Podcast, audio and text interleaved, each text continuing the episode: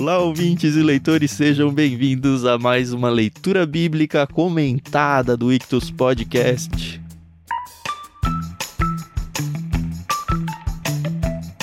Eu sou o Thiago André Monteiro, arroba Vulgutan. Estou aqui com a Carol Simão e o Thiago Moreira para a gente conversar sobre o capítulo 48 de Gênesis. Uh, tá quase, tá quase. Tudo bem com vocês? Tudo bem? Oi, pessoal, aqui é a Carol Simão e é isso aí, tá quase. E tá quase, tá acabando. Olá, pessoal. Vocês deveriam participar, às vezes, dos bastidores, viu? Porque eu cometo umas gafes aqui nos bastidores. Ah, que isso. a gente estava se preparando para gravar e tem um sinal aqui para a gente começar a gravar junto e eu, todo mundo já estava gravando e eu dormindo aqui. Mas, mas estamos juntos novamente aqui, Gênesis 48. A segunda quase despedida de Jacó. A gente viu a primeira em Gênesis 47, no último episódio. Agora Jacó parece estar tá quase morrendo de novo, mas ele vai continuar com a gente mais um capítulo ainda. ah, pois é. Lembrando que a gente faz a leitura na NVT da Mundo Cristão, a qual a gente agradece sempre por ter emprestado pra gente usar nesse projeto aqui. E a NVT ela não faz nenhuma quebra nesse capítulo, pelo menos a nossa NVT de estudo aqui que a gente usa para estudos. Enfim. Mas a gente decidiu fazer sim uma quebra, a gente vai até o verso 7 primeiro e aí do 8 até o final. Só para não ficar muito texto pra gente comentar e conversar sobre ele, tá? Agradeço também a Maria Lídia por emprestar a trilha sonora e uma coisa que eu quase nunca falo aqui, né? Se você tá ouvindo esse áudio e ele caiu de paraquedas ou você tá ouvindo pelo site ou alguma coisa do tipo, a gente está nos principais aplicativos de podcast. Então, para você acompanhar o projeto, é só procurar leitura bíblica comentada dentro do seu aplicativo preferido aí e se inscrever, é gratuito e aí toda vez que um episódio novo aparecer, ele vai aparecer para você automaticamente aí no seu aplicativo.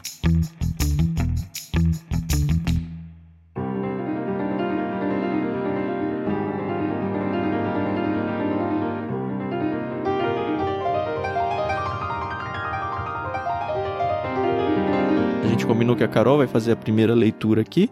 E vamos lá, começar o dia com a voz da Carol é muito gostoso. então tá bom, vamos lá.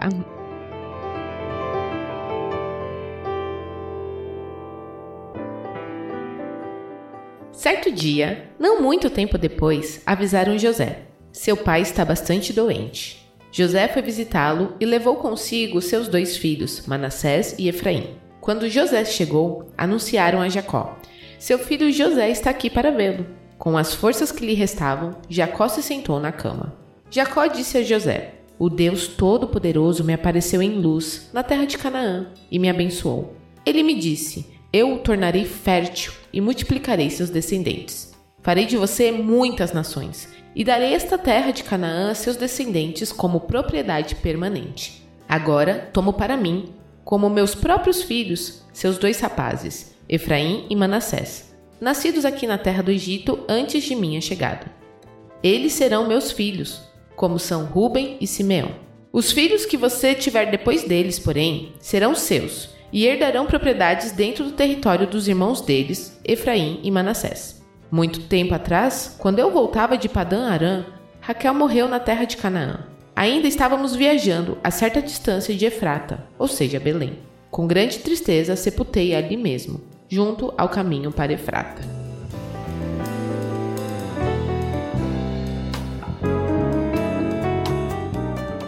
Tem aqui alguns questionamentos e vamos começar, né? A gente sabe que Ruben e Simeão eram os dois filhos primogênitos. Ruben, na verdade, era o filho primogênito, né? Simeão era o segundo uhum. de Jacó. E a gente sabe que por razões que já foram discutidas nos episódios passados, eles perderam essa primogenitura. Certo. Efraim e Manassés são os filhos mais velhos de José. E a gente vê que Jacó os abençoa, tal. Aí aqui minha questão é o seguinte: Jacó fala que eles passam a ser filhos dele, em vez de netos. Sim. Eu sei que isso tudo é uma simbologia, tá bom? Então, os dois se tornam os primogênitos de Jacó, certo? Beleza. Essa parte tudo bem, tá claro. Como é que ficaram os outros filhos de Jacó? Porque, tipo, a gente viu que Levi também saiu fora e tinha Judá, que no final foi de onde saiu o povo judeu e tal. Mas a gente não ouve depois mais pra frente muito sobre Efraim e Manassés. A gente ouve, eu sei. Mas não foi deles que saiu o povo escolhido, né? A herança ali de Davi, depois de Jesus, etc, né? Então, assim, não ficou muito claro, assim, isso pra mim, entendeu? Essa primogenitura aí transmitida. Não sei. É, eu acho que a gente vai falar bastante disso, mas eu acho que é mais na segunda parte. Tá bom. Não sei se dá pra adiantar grandes coisas. O meu medo de responder tudo isso agora é não ter nada pra falar depois. Sim, é, eu acho que tem bastante coisa pra gente ver. Eu acho que a gente pode segurar um pouquinho pra comentar, que Tá a segunda bom. parte vai ter esse destaque mesmo. É o grande foco desse texto. Exato. Eu acho que até uma explicação Uhum. para os ouvintes leitores originais. Sempre lembrar disso, Moisés explicando. Quando Moisés está escrevendo, já existem as tribos, Uhum. Sim. né? Inclusive a tribo de Efraim e a tribo de Manassés. Isso é importante. E é claro, quando Moisés escreve, ainda não tem Davi. Ainda Aham. não tem a tribo de Judá com essa proeminência toda que ela vai surgir, apesar de que isso, no próximo capítulo, Gênesis 49, nós vamos ver algumas bênçãos de Jacó sobre seus filhos, nós vamos ver que Judá tem certa Uhum. proeminência. Uhum. A gente já teve um, uma faísca, vai, de que Judá seria importante em alguns capítulos atrás, principalmente quando ele se coloca lá pra proteger o Benjamim e tudo mais. Isso, a posição que ele próprio assume entre os irmãos. Isso. Ele parece se tornar um líder ali entre os irmãos, nesse período aqui com José. Eu acho que isso também tem influência no que vai acontecer mais pra Uhum. frente. Uhum. Tá. É, quando Jacó fica doente aqui, mandam chamar José. E a gente leu no capítulo anterior que desde a chegada de Jacó até sua morte, se passaram 17 anos ali no Egito. Uhum. Não se fala mais da fome, né? Não se fala mais da situação que tava assolando, né, o mundo. Então, realmente acabou ali no, no 47, né? É, essa parte acho que acabou mesmo. Agora o foco é. a família, é a transmissão aí de geração e é o multiplicar da nação, que não é nação ainda, mas vai se tornar uma nação aí dentro do Egito. É, é muito importante isso. Acho que a gente falou isso lá no prefácio. Ah, bastante tempo atrás. Volta lá, hein? Mas isso é muito importante na interpretação de Gênesis, porque às vezes de um capítulo para outro, de um versículo para outro, passa-se um bom tempo. Uhum. Uhum. Por quê? Porque o foco muda. O foco de Moisés não é falar sobre os cinco anos que ainda restavam da fome.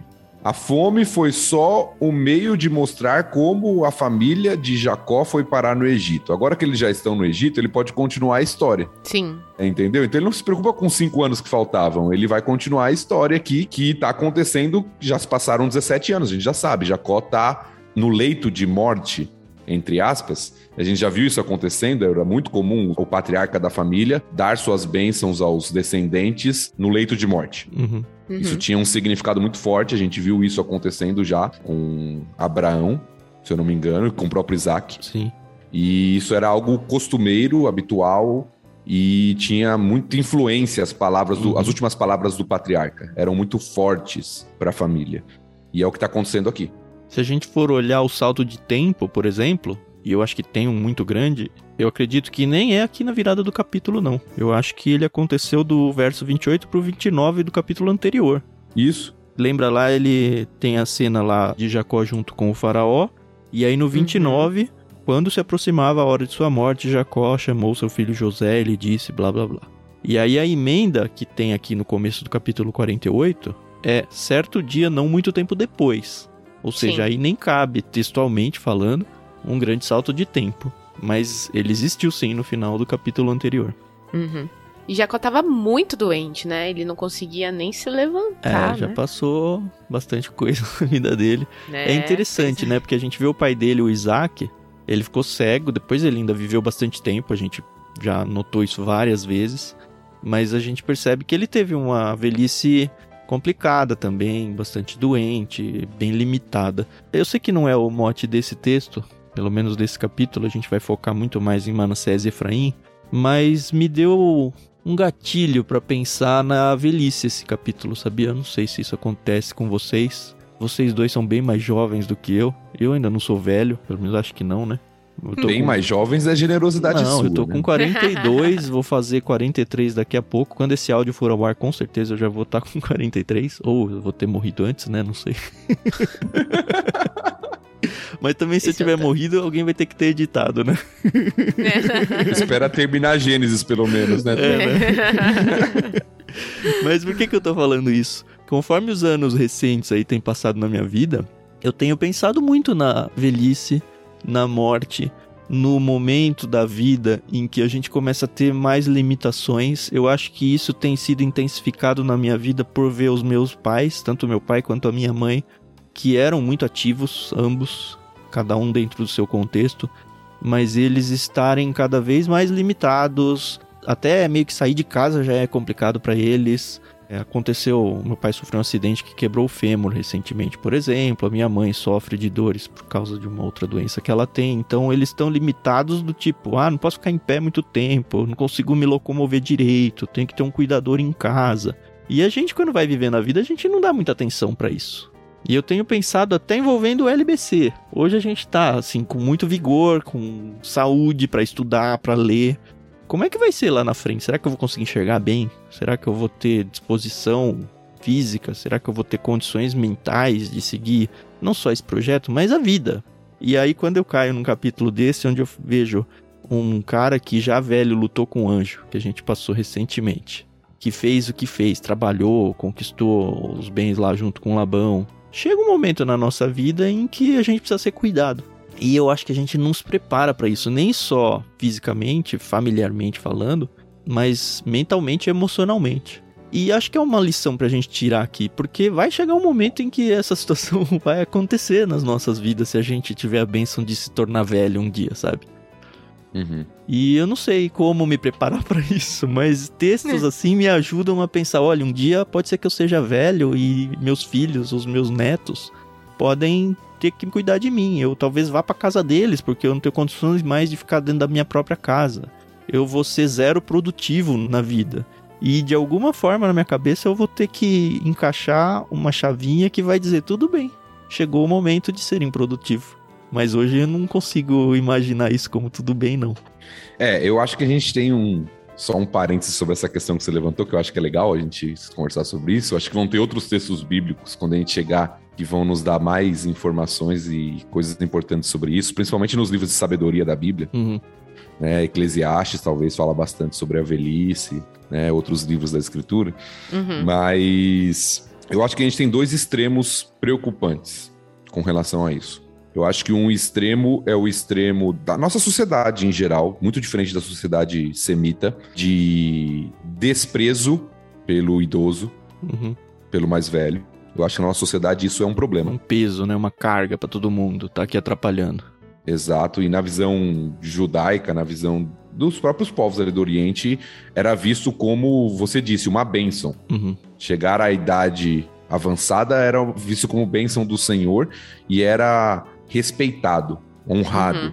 Eu acho que esse é um extremo do desprezo. Mesmo sendo super vulnerável, tendo que ser cuidado, mas faz parte, a sociedade tá entendendo isso, né? Uhum. O outro extremo que eu vejo comum nas igrejas hoje é da postura do próprio idoso. É claro que tem casos, como você falou mesmo, que a pessoa não tem nem condições, mas ela tem que ser totalmente cuidada, se torna alguém totalmente dependente. Mas existem aqueles idosos que ainda têm vigor, mas que acham que não tem mais nada a acrescentar. Por eles. Eu acho que isso é um extremo, é, por eles mesmos, eu acho que isso é um extremo errado. A Bíblia mostra muito sobre o papel do ancião, do sábio, daquele que talvez não vai mais correr como jovem, mas que vai dar o conselho para o jovem. Sim. Se o jovem quiser ouvir um conselho, né? Porque hoje em dia nem isso, né? Isso, por causa do outro extremo, como a gente é. falou. Mas às vezes cai num extremo oposto da postura do próprio idoso, de que ele se acha um inútil. É. De que ele acha que o tempo dele já passou, que ele não tem mais nada para acrescentar. É. E eu acho que esse é um extremo negativo também, porque a gente perde muito como igreja. Sim. A gente não verdade. tem os idosos aconselhando, maduros, apontando o caminho e direcionando de alguma forma. Então eu acho que a gente tem dois extremos perigosos, né? O do desprezo por parte daqueles que não consideram e o do, às vezes, até da autodepreciação uhum. do próprio idoso. Né? É verdade. Isso é fato. É isso, eu só queria compartilhar essa minha angústia pessoal com vocês. então, se um dia eu for velho, se precisar ser cuidado por alguém que é muito próximo a mim e tá ouvindo isso aí, sei lá em que ano, cuidem de mim, cuidem bem, tá? e eu entendo que o mundo tá cada vez mais rápido, que as informações elas estão cada vez mais rápidas de se conseguir e infelizmente com isso vem junto também o desprezo ao antigo. Ah, porque antigo Uhum. é retrógrado, é velho, é inútil. E não é. Sim. E não é. Vai ser Uhum. provavelmente tecnologicamente falando. Assim, hoje a gente já até às vezes faz piadas. Ah, porque os idosos não conseguem lidar com tecnologia e tudo. Mas a realidade, o mundo que importa, não é isso, né? Eu já não consigo lidar, imagina. É, você nem abriu sua conta no TikTok ainda, Carol? Que isso? É, nem vou, gente, então. Eu não vou também. não, não cabe mais pra minha vida esse negócio. Ó, o Thiago não falou nada, hein? vou dar procurar depois. Eu não sei nem o que é isso. boa, boa, boa. Mas vamos voltar aqui.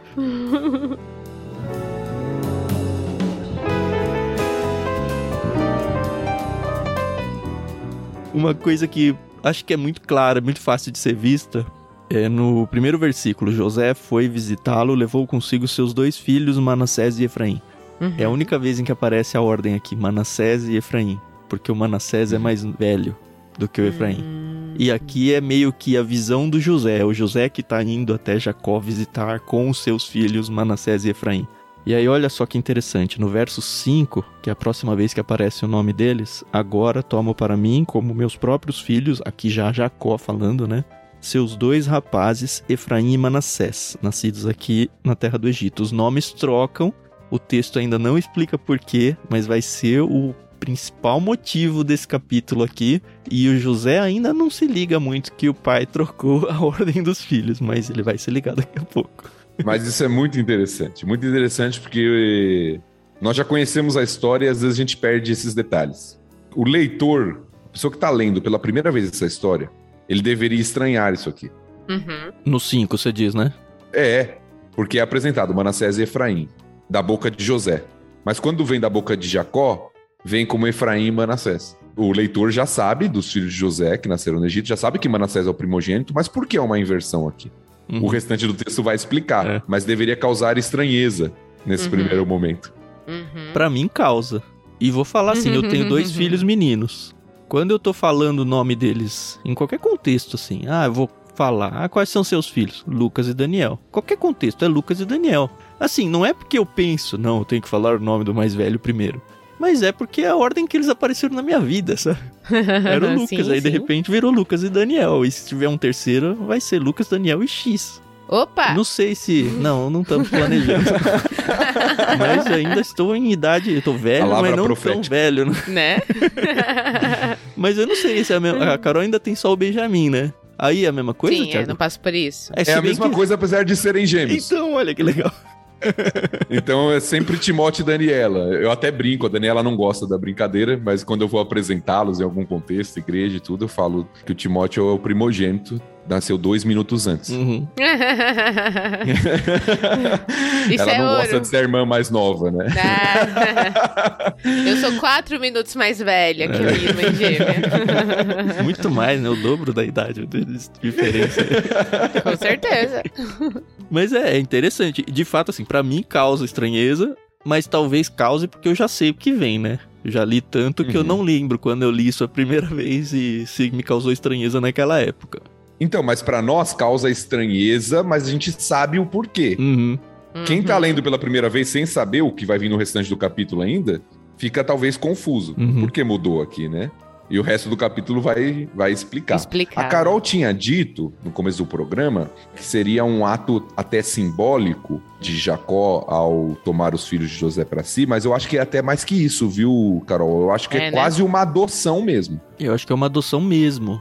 E Uhum. aí, alguns podem ficar confusos porque falam, ah, são as 12 tribos de Israel. Lembra, Israel é 12 tribos de Jacó, né? Jacó, ok, sim. se torna Israel nação, mas você tá pensando na descendência do Jacó como pessoa física aqui. E aí fala, ué, mas ele teve 12 filhos. Vamos lembrar, só um parênteses aqui, que teve o seu nome mudado para Israel. Isso. Jacó se chama Israel. Exato. Uhum. Sim, sim. E assim, ele teve 12 filhos dele. E aí fala, tá, entrou aqui Manassés e Efraim, ou Efraim e Manassés, como o texto vai querer trocar aqui, no lugar do José. Como descendentes do José, mas ó, não vou contar José sozinho. O José vai ter porção dobrada aqui. Olha que interessante, guarda isso. É, é, isso aí. E aí você Isso é fala, mas não são 12 tribos? E já tinha 12? a gente tem que lembrar que o Levi não se torna uma tribo, porque ele não ganha um território. É. Hum, Então Ele é uma continua tribo, 12. É, mas, Mas ele é uma tribo especial, né? Uma tribo sacerdotal levita, né? É, eu tô eles- pensando é em tribo depois. como território aqui. Posse de terra. Isso. É. Ele não vai ter. Então continua tendo 12 tribos no mapa se você for procurar. Mas duvido você achar a tribo de Levi lá desenhadinha em qualquer fim de Bíblia aí. É, eu acho que a gente vai mencionar um pouquinho mais disso no próximo, mas isso que o Tan falou é muito importante. A adoção de Manassés e de Efraim é uma espécie de colocar José como o primogênito. Uhum. Porque quem recebia a porção dupla da herança era o primogênito. aham. E agora José vai receber porção dupla por meio dos filhos, que são dois. Uhum. Então, em vez de José ter uma parte da terra, ele vai ter duas, Sim. por meio de Efraim e Manassés. Entendi. Então José é colocado como uma espécie de primogênito aqui, porque ele recebe porção dupla através dos seus dois filhos que são adotados, né, por Jacó. Não é nenhuma espécie, viu? A gente já leu esse texto em outro capítulo que eu não lembro qual foi, mas eu vou trazer de novo. Em 1 Crônicas, capítulo 5, eu Isso. tô no comecinho aqui, a partir do verso 1, diz o seguinte, olha só. O filho mais velho de Israel era Ruben, mas ele teve relações com uma das concubinas de seu pai e o desonrou. Por isso, seus direitos de filho mais velho foram dados aos filhos de seu irmão José. Desse modo, Ruben não aparece nos registros genealógicos como filho mais velho. Os descendentes de Judá se tornaram a tribo mais poderosa e dela veio um governante para a nação, mas os direitos de filho mais velho pertenciam a José. Então pertence a José, porção dobrada, e aí dobra porque são os seus dois filhos. Eu acho que é muito por isso que ele adota, e acho que é adoção mesmo, viu, cara? Bem mais forte possível que você pode imaginar, como filhos de Jacó. Tanto que eles são considerados, né, no resto da Bíblia, Uhum. aos filhos de Uhum. Jacó. E aqui o autor de Crônicas, inclusive, traz a resposta, ou parcialmente pelo menos, aquilo que a Carol tinha perguntado sobre a tribo de Judá. Ele Sim, também fala, né, que José se tornou o primogênito, mas que Judá se tornou a tribo mais poderosa. sim. Hum, E uma das coisas que a gente poderia mencionar depois, mas acho que já dá pra trazer, porque a gente tá falando de Judá. Lá na frente, quando tiver o reino dividido, o reino do norte Israel e o reino do sul Judá, muitos e muitos textos, principalmente os que me lembro aqui, é Isaías e Oséias, eu acho, eles mencionam a tribo do norte não como Israel, mas como Efraim, Efraim, exatamente. que vai ser o primogênito entre os dois aqui, Efraim e Manassés. A gente já vai ver isso daqui a pouquinho. A Carol falou: ah, não costumamos ouvir muito o nome dos dois, mais ou menos. Se você for olhar esses textos aí, você fala, ah, Efraim, não sei o que, é a tribo do norte. Ele é o, o oposto do Uhum. Judá no sul. E outra coisa que sempre me. Certo. Acho que até me incomodou, é uma boa palavra. Quando eu olhava os mapas da divisão das tribos, eu via, pô, mas o Manassés ganhou muito mais terra que todo mundo. E ainda mais porque Manassés fica com o terreno dos dois lados do Jordão, né? Pega aí a sua Bíblia, o mapa no final, você fala, caramba, como tem espaço Manassés, não parece ser muito justa essa divisão aqui. Eu nunca tive uma resposta pra isso. Mas, de alguma forma, o Manassés parece que foi também beneficiado nessa divisão aí de algum jeito. É, eu acho que isso é interessante porque, é claro, quando a gente conhece o Antigo Testamento, e até pela influência que a gente tem no próprio cristianismo, ao olhar bastante para a questão de Judá, até pelo desvio muitas vezes das tribos do norte de Israel, a gente sempre foca mais em Judá. Mas esses textos que o Tam mencionou, eles mostram justamente isso. Efraim parece se tornar a tribo mais forte do norte, a ponto de representar tribos do norte serem chamadas em alguns textos de Efraim. Uhum. Assim como as tribos do sul são chamadas de Judá, Que não é que só não Judá, tinha só né? Judá. Isso. Exato, que não tinha só Judá, eram duas tribos. E Aqui as tribos do norte são representadas por Efraim. Então, eu acho que a gente conhece pouco sobre isso porque o foco da história vai para as tribos do sul. Uhum. Mas as tribos do norte e Efraim se tornam uma tribo muito forte, muito poderosa, né, representativa. Eu acho interessante nesse trecho aqui, algo que a gente pulou, que eu acho que é legal a gente relembrar e destacar, é a fala de Jacó a partir do versículo 3. Ele relatando o que Deus tinha feito para ele, né? O Deus Todo-Poderoso me apareceu em luz, que é Betel, Sim. né? Ele tá recordando Aham. lá de Gênesis 28, se eu não me engano, quando ele tem aquele sonho deitado lá no travesseiro de pedra, Uhum.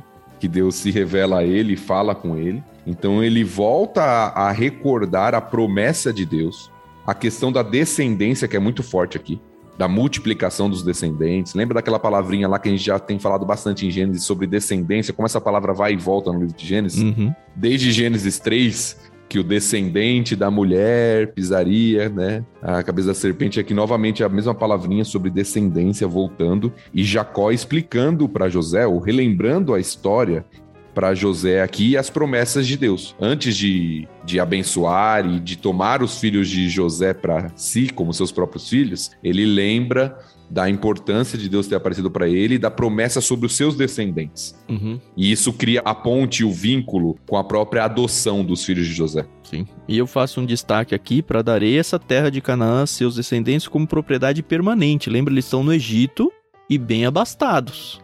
Então, eu acho que é muito importante passar para José esse negócio de, ó, não estamos no nosso lugar, hein?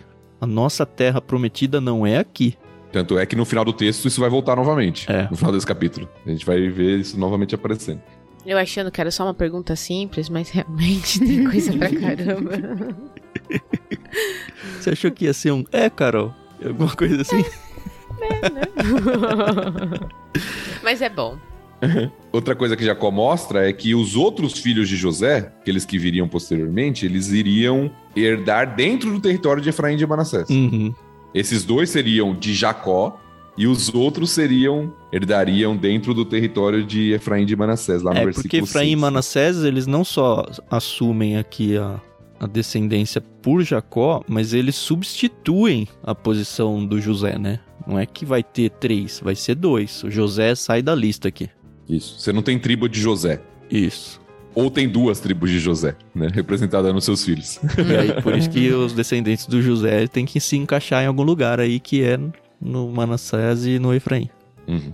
E aí, pra mim, um texto que fica meio quase solto aqui, na verdade, é essa menção a Raquel, viu?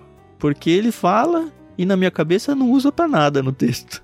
Até vi uns comentaristas falando que, olha, na verdade isso aqui foi um gatilho para que ele colocasse Efraim e Manassés como descendentes dele, porque eles vieram indiretamente, né, da Raquel. Então ele queria dar uma proeminência para a esposa que ele tanto amava e tudo. Mas a impressão que me passa como leitor é que, ó, levantei aqui o, o assunto Raquel e não usei pra nada. Não sei se vocês tiveram essa impressão ou não. É, acho que tem duas coisas aqui. Eu acho que uma é o recontar de alguma forma da história, Uhum. claro, Uhum. com um propósito Uhum. que envolve a bênção sobre Manassés e Efraim, ou Efraim e Manassés. então ele reconta quando Deus apareceu para ele em Betel, quando eles estavam em caminho e aí Raquel morre, e isso é importante, porque Raquel é a mãe de José. Uhum. É, e é a avó de Efraim e Manassés. Então eu acho que ele está fazendo quase uma recordação da família, Sim. Uhum. né, da mãe e da avó desses personagens que são importantes aqui nesse texto. Eu acho que o motivo é esse, eu acho que não tem nada mais simbólico do que isso. Eu acho que é uma recordação mesmo da história de como Deus tem cuidado dele, como Deus apareceu a ele, como a mãe de José faleceu e mas a história continua por meio dos descendentes, né? É interessante também porque os filhos de José, eles não conheceram a cultura, né, dos hebreus. Eles nasceram no Egito, É verdade. estavam ali, né? Então, eles são, vão se tornar tribos de uma cultura que eles, entre aspas, né, não participam, É. né? Vão participar mais pra frente. Será que é por isso que Efraim, ou a tribo do norte, se perdeu tanto com os deuses, não tanto quanto Judá? Ou tão rapidamente? Acho que não, mas. É, a, a influência que a Bíblia mostra, ela é muito mais cananita do que egípcia. né, É verdade. Pra isso. Uhum.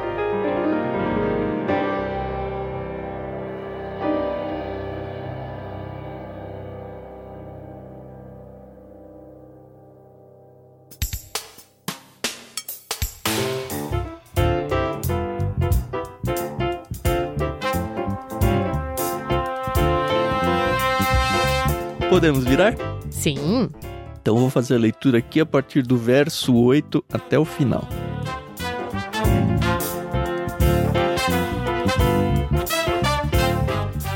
Em seguida, Jacó olhou para os dois rapazes e perguntou: Quem são estes? José respondeu: Estes são os filhos que Deus me deu aqui no Egito. Jacó disse: Traga-os mais perto para que eu os abençoe. Os olhos de Jacó estavam enfraquecidos por causa da idade e ele quase não conseguia enxergar. José levou os rapazes para perto dele e Jacó os beijou e abraçou. Então Jacó disse a José: Nunca imaginei que voltaria a ver seu rosto, mas agora Deus me permitiu ver também seus filhos. José tirou os rapazes de junto dos joelhos do avô e se curvou com o rosto no chão. Em seguida, colocou os rapazes na frente de Jacó. Com a mão direita colocou Efraim diante da mão esquerda de Jacó e com a mão esquerda colocou Manassés sob a mão direita de Jacó. Mas ao estender as mãos para colocá-las sobre a cabeça dos rapazes, Jacó cruzou os braços, pôs a mão direita sobre a cabeça de Efraim, embora fosse o mais novo, e a mão esquerda sobre a cabeça de Manassés, embora fosse o mais velho. Em seguida, abençoou José, dizendo: que o Deus diante do qual andaram meu avô Abraão e meu pai Isaque, o Deus que tem sido meu pastor toda a minha vida até o dia de hoje, o anjo que me resgatou de todo o mal, abençoe estes rapazes. Que eles preservem meu nome e o nome de Abraão e Isaque, e seus descendentes se multipliquem grandemente na terra. José, porém, não se agradou quando viu o pai colocar a mão direita sobre a cabeça de Efraim por isso, levantou-a para passá-la da cabeça de Efraim para a cabeça de Manassés. Não, meu pai, disse ele. Este é o mais velho, coloque a mão direita sobre a cabeça dele. Mas seu pai se recusou e disse: Eu sei, meu filho, eu sei. Manassés também se tornará um grande povo, mas seu irmão mais novo será ainda maior, e seus descendentes se tornarão muitas nações. Assim, Jacó abençoou os rapazes naquele dia com a seguinte bênção: o povo de Israel usará seus nomes quando pronunciarem uma bênção. Dirão: Deus os faça prosperar como Efraim e Manassés. Desse modo, Jacó pôs Efraim adiante de Manassés. Então Jacó disse a José: Morrerei em breve, mas Deus estará com vocês e os levará de volta a Canaã, a terra de seus antepassados. Em razão de sua autoridade sobre seus irmãos, eu lhe dou uma porção a mais da terra que tomei dos amorreus com minha espada e meu arco.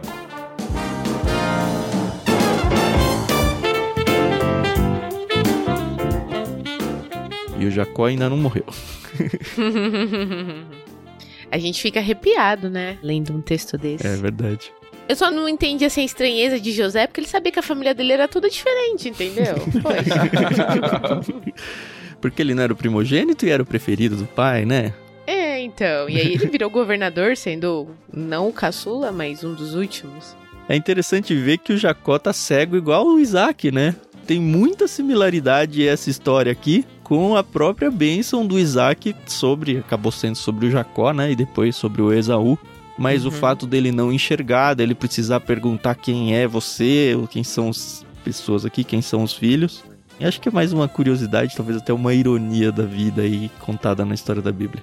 É, o paralelo é inevitável, né? Isaac estava cego, está abençoando seus dois filhos, e a bênção vai sobre o que não é o primogênito, sobre o segundo filho. Uhum. Então o paralelo aqui é inevitável. Jacó já não consegue enxergar, está abençoando seus netos, Uhum. E a bênção vai. Agora, a diferença é que não é por engano, mas é proposital. e nem tem Sim. briga, né? Tem um desconforto do José aí, mas não mais do que isso.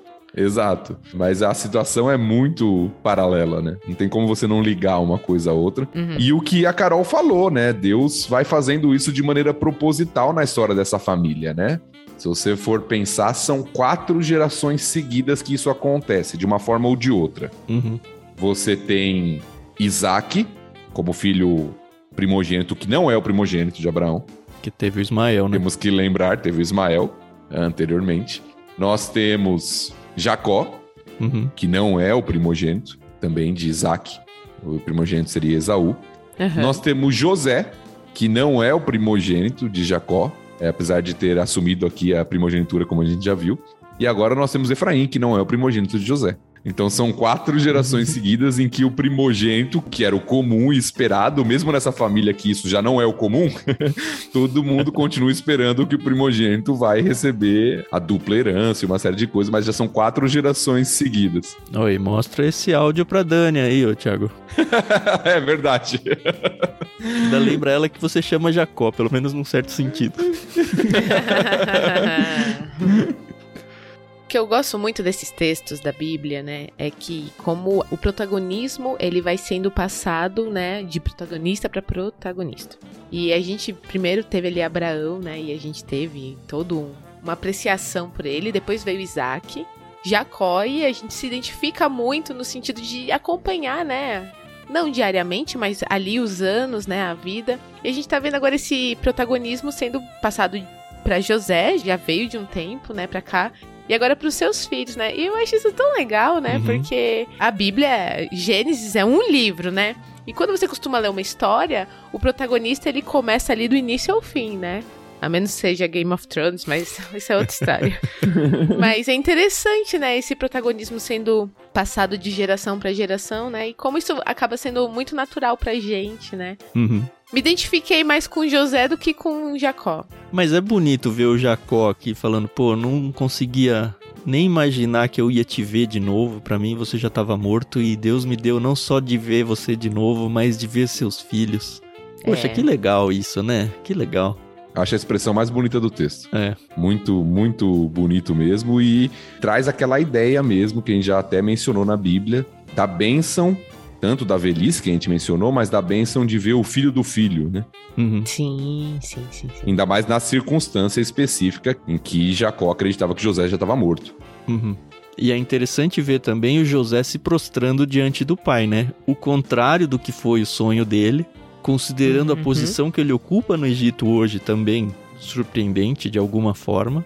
Mas ele falando: Olha, é o Senhor que é o meu pai, é o Senhor que é o patriarca, eu estou abaixo do Senhor e me prostro diante da sua presença aqui. Ele inclusive tira os filhos da frente, acho que até para ficar mais evidente aí a, a, prostrada dele diante do pai. Uhum.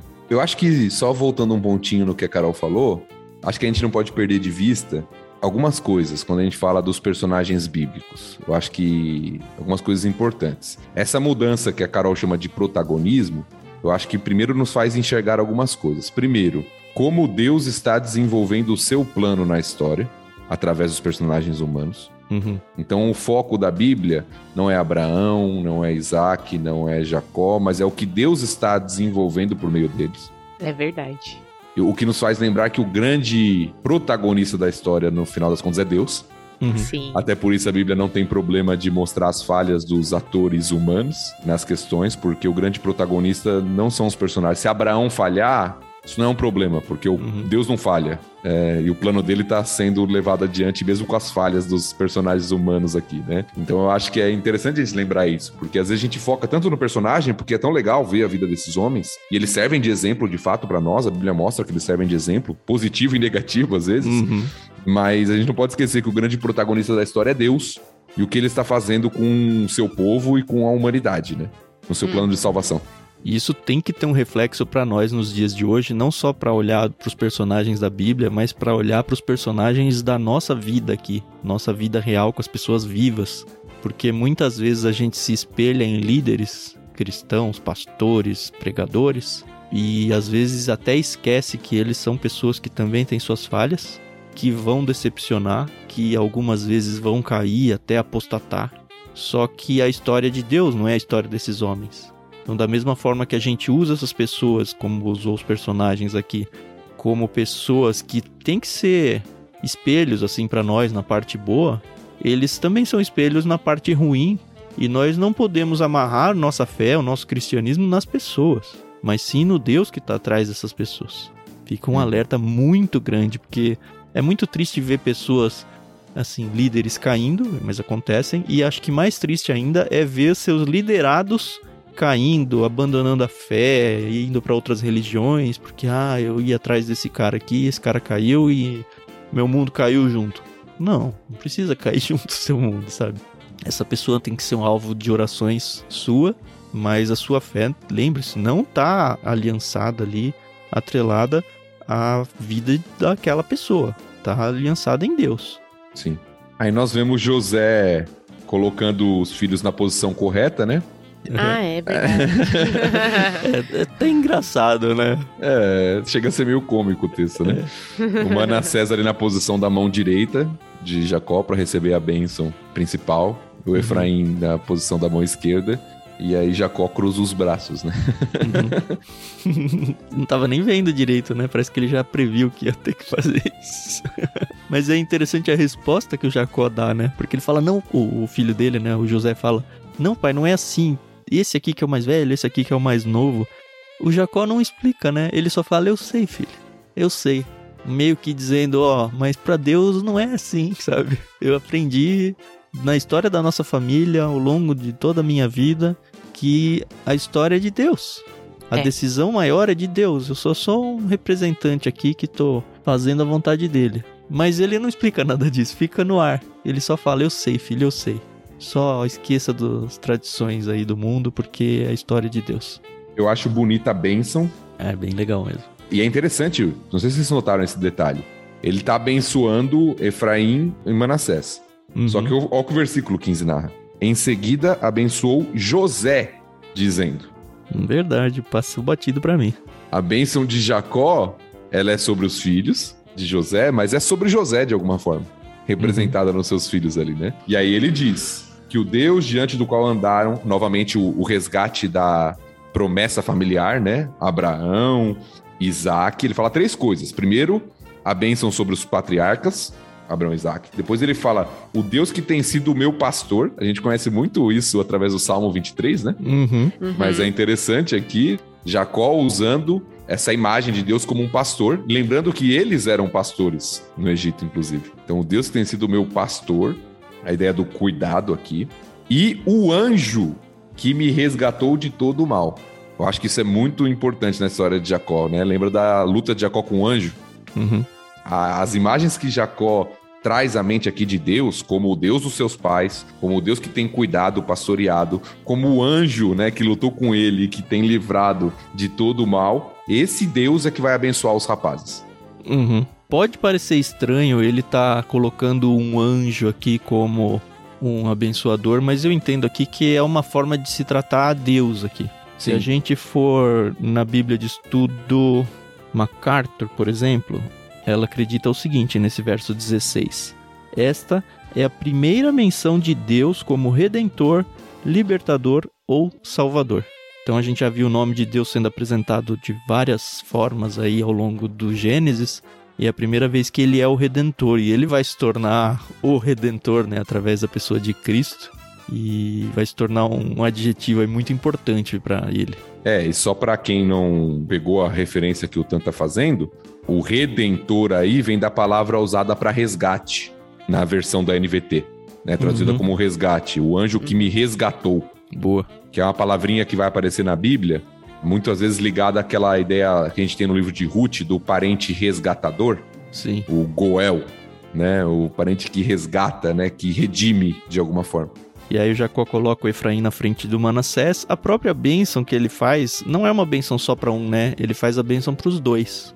No verso 20, né? O povo de Israel usará seus nomes quando pronunciarem uma bênção. Dirão: Deus os faça prosperar como Efraim e Manassés. Ele tem os dois aqui nessa palavra, mas o Efraim que aparece em primeiro. É, exato. A gente às vezes tem a tendência de achar que por Efraim ter tomado a frente, Manassés não ficou com nada, mas isso é, é uma interpretação errada. O texto sugere que os dois serão grandes povos, mas Efraim será ainda maior. Isso, a porção dobrada é para José, né? Não é para Efraim. Exato. Então Efraim vai tomar uma proeminência, mas os dois serão grandes povos, é o que Jacó diz aqui. Só que Efraim, que teoricamente ficaria mais à sombra do irmão por não ser o primogênito, vai ocupar a posição principal. E não tá no texto aqui, mas deve ser interessante pensar como talvez tenha sido a reação dos irmãos, né? Porque eles reclamaram, foi até o motivo deles venderem o José. Ah, o pai gosta mais do José, o pai gosta mais do José. E aí finalmente o pai dá uma proeminência pro José. No próximo capítulo a gente vai ter a bênção para os outros irmãos todos, que não vão uhum. mencionar, pelo menos não vão se mostrar desconfortáveis com isso. Mas de fato acontece, né? O José acaba sendo preferido aqui nesse momento por ter a bênção dobrada atribuída a seus filhos aí. E nem a reação de Manassés, né? O texto não se preocupa em mostrar, né? Será É. que ele ficou bravo, né? Com isso? Será que ele esperava outra coisa? O texto não se preocupa aqui em mostrar.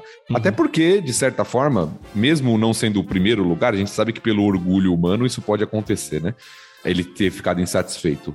Mas Manassés recebeu um grande upgrade aqui já, né? Ah, é. Ele foi pra tribo, ele foi considerado filho de Jacó, né? Então ele não tinha nem esse direito. Então ele já recebeu algo que ele nem receberia. Uhum. É que Efraim que saiu lá de baixo se tornou o primeiro, né? Mas é interessante isso aí, principalmente quando você tá criando filhos. Você pode dar uma coisa pra um, se você der pro outro um pouquinho melhor, o um que não tinha nada antes de ganhar a primeira coisa reclama. É impressionante o ser humano. É, mas não é só com criança, né? Na- É, é porque a gente vive aqui o contexto em casa, né? Pensando em coisas banais aí, sei lá, um chocolate ou qualquer coisa. E outra coisa que também é muito triste da nossa natureza humana é você comemorar quando o outro se dá mal. Nossa, é muito recorrente isso. Que triste. É, Enfim, não tem nada a ver com o texto. Mas me lembrou. Eu acho que nesse sentido ter filhos gêmeos é mais fácil, porque se você vai dar presente pra um, obrigatoriamente você tem que dar pro outro. Então tá tudo certo. Ah, mas o conflito é o mesmo. É, Sempre É. o outro vai achar que o outro recebeu mais. Não, tem mais no dele. não, tem, sempre tem essas coisas, né? é, tem. É, criança, é tem aquela jeito. situação. Ó, sei lá, vai usar os meus filhos de exemplo.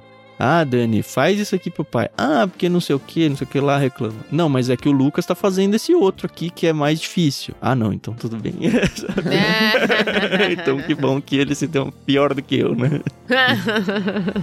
Uma coisa que eu achei bem interessante, pelo menos curioso, é o finalzinho do verso aí que Jacó fala, né? Vou morrer em breve e tal. E ele menciona essa terra que ele diz que comprou dos amorreus. Aliás, que ele não disse comprou, né? Que ele conquistou, né? Uhum. Com força. E aí eu fiquei pensando, que hora, né? Que aconteceu isso aí que eu não vi. E não tem, de fato. A, a única menção que tem é no final do capítulo 33 de Gênesis, que diz assim, ó. Jacó comprou da família de Amor, pai de Siquém, o terreno onde estava acampado por 100 peças de prata. Ali construiu um altar e o chamou de El Elohe Israel. E aí depois entra no 34, que é quando os irmãos vão lá e dizimam toda a população de Siquém.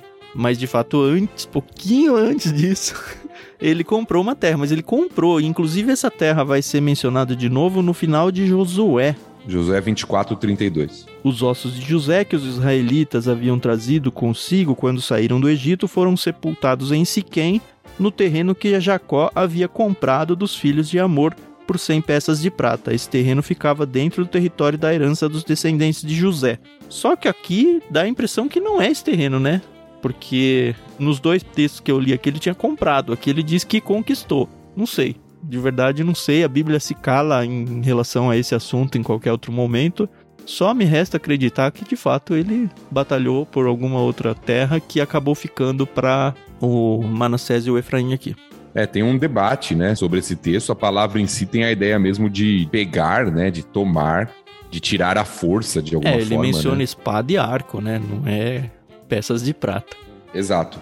O que a- o comentário da NVT diz né, é o seguinte: apesar de mencionar o texto de Josué, como você acabou de ler, diz o seguinte: ao que parece, Jacó tinha conquistado essa região, apesar disso não ser mencionado em nenhum outro lugar. Então ele não relaciona com aquela compra. Ele fala Uhum. de uma região, mas que Jacó tinha conquistado, mas isso não é relatado em outro lugar das escrituras. Uhum. É, E tudo bem, como né? um- como um local diferente. É uma informação que, em certo sentido, não, não teve a relevância. O Moisés não quis mostrar pra gente, ou não sei. Agora, algo importante antes da gente fechar aqui, a gente tá no finalzinho já, mas a gente falou que isso ia voltar quando a gente leu a primeira parte. É Jacó novamente falando sobre o retorno para Canaã. Uhum. Uhum. Morrerei em breve, mas Deus estará com vocês e os levará de volta a Canaã. Sim. Então, a gente até mencionou isso no capítulo passado. Jacó tinha essa consciência que eles estavam no Egito, mas que isso era temporário, que eles iam voltar futuramente. E até a gente já viu, fez José jurar que levaria. Uhum. seria no final do sepultado capítulo lá. passado, né? Exato. Porque ele tinha consciência do retorno desse povo para a terra de Canaã, como Deus tinha prometido para ele. E o José vai fazer a mesma coisa, né? O próprio texto que eu li agora no final de Juízes conta que eles levaram o José, né? Os ossos do José. Exato.